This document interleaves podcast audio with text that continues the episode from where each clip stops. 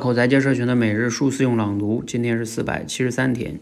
话说，美国有一家地方政府觉得啊，教育太不平等了，富人区的学校呢，明显要比穷人区的好一大截。说能不能搞个计划呢，挤出一点学位，让穷人区的孩子啊，也能去富人区学校上学呢？但是毕竟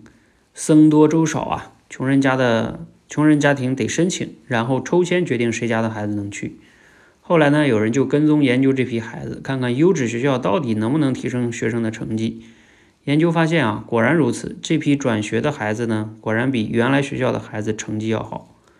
但是呢，再一深入研究啊，发现不是那么回事儿。只要提过申请的家庭的孩子普遍都好，跟是不是去了好学校关系不大。这个研究啊，告诉我们什么呢？对于教育，原生家庭的影响远远超过学校。家庭甚至不必一定要花钱报什么培训班，哪怕只是有一点对于教育机会的敏感，愿意给孩子争取机会，这样的家庭都会对孩子的成绩产生决定性的影响。好，内容来自于罗胖六十秒哈，嗯，这段话内容，这个读了你有什么感想哈？它主要在讲什么呢？就是在讲这么一个事儿啊，因为有时候我们总是想着说把孩子送到好学校，他学习就好了哈。好学校对孩子影响有多大呢？肯定也有用啊，但是这个研究就说，其实更主要的是这个家庭教育啊，你家长对孩子的影响比那个学校影响还大。得亏他这里边又深入的去跟踪了一下，发现那些只要去申请了他家庭的孩子的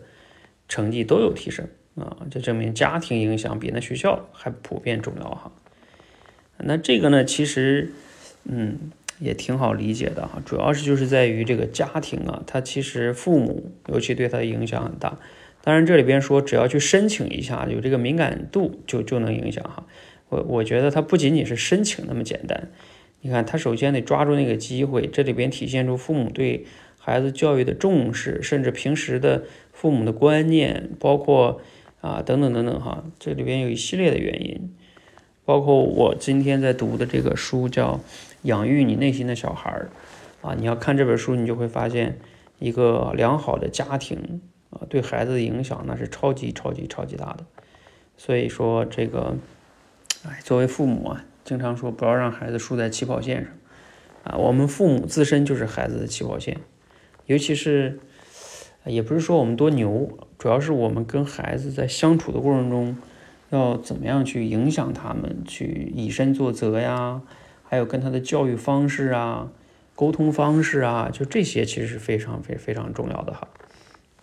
不仅仅体现在你给他提供了多少的物质，上了名校啊这个维度哈。当然，如果在这个基础之上，然后又能提供好的教学资源，那当然更好哈。但是如果没有这个良好的家庭的教育，家庭的这种